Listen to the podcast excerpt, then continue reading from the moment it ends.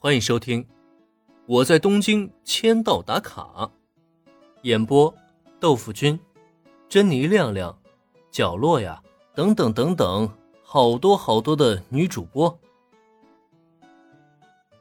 女孩们的体力训练，千客出租车的佐藤美和子。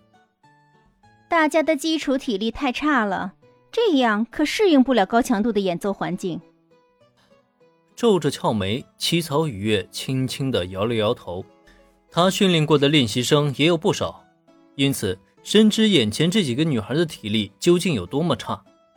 毕竟要知道，这还只是演奏乐器，没有演唱加舞蹈呢。这种已经算是很低强度的训练都撑不住的话，根本就无法成为一个合格的偶像啊！哎呀，这样的体力，就算正式出道了去开演唱会。估计到了中途也得累瘫好几个。看样子，除了日常的乐器训练以外，大家的体力训练也要提上日程了。林恩很赞同七草雨夜的评价，因此他也决定，是时候给大家增添一些训练量了。体体力训练，林恩前辈，你是魔鬼吗？一听到林恩的话。原本还躺在地板上不肯起来的田井中律是猛然间坐了起来，那不可置信的大眼睛就仿佛林恩是来自地狱的恶魔一般。如果能让你们体力增加，我当一个魔鬼也无妨啊！既然小绿你还能坐起来，就说明你的体力还没到极限。既然如此，那就准备开始进行体能训练吧。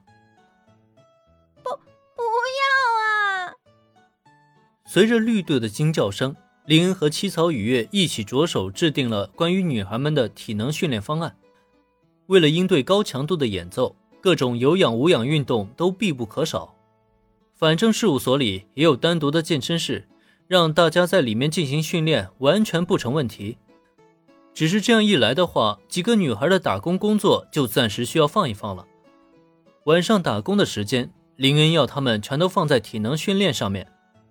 听到这个消息，平泽唯顿时苦着一张小脸，那叫一个哀怨啊！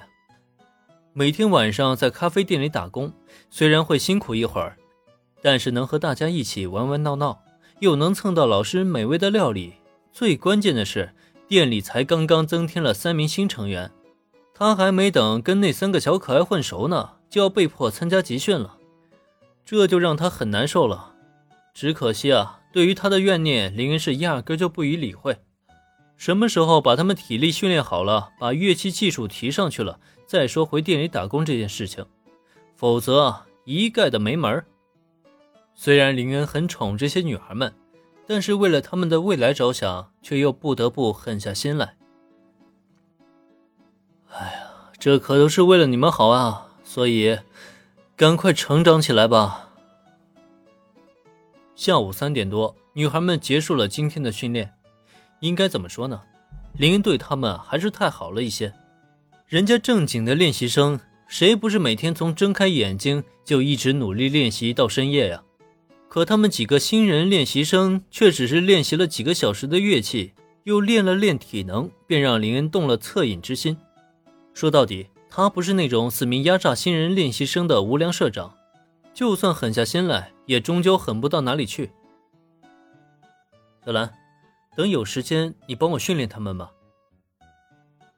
将女孩们挨个送回家以后，在返回的路上，林恩还有些无奈的对后座的小兰说道：“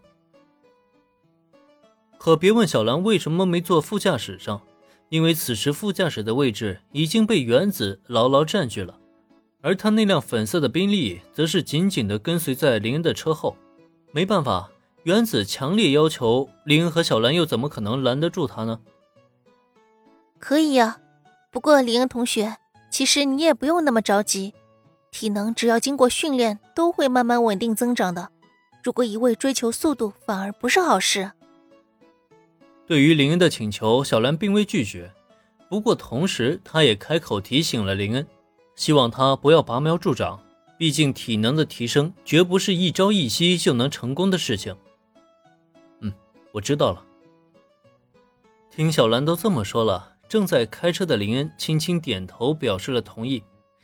他倒也不是急于求成，而是发现自己啊，果然不是扮黑脸的料。虽然几度告诫自己要狠下心来，可每每看到戴维可怜兮兮的表情，他却又不知不觉间软化了。这就是所谓的嘴里说着不行，身体却很诚实啊。不过有了小兰的话，他就能放心了。毕竟怎么说都是空手道部主将啊，对于集体训练，他应该还是很有心得的。说话间，林恩的车抵达了公寓，三人上楼看了看三个小家伙。虽然没有人在家，可是他们都非常懂事听话。唯一比较淘气的小六，在姐姐杨的强势镇压下，乖乖趴着，这让林恩不禁奖励了杨好几条小鱼干。果然有了杨在，他就是省心啊。再看看时间。林恩琢磨着，要不就留小兰和原子在家一起吃晚饭算了，反正大家都是好朋友，吃个饭什么的，不是很正常的事情吗？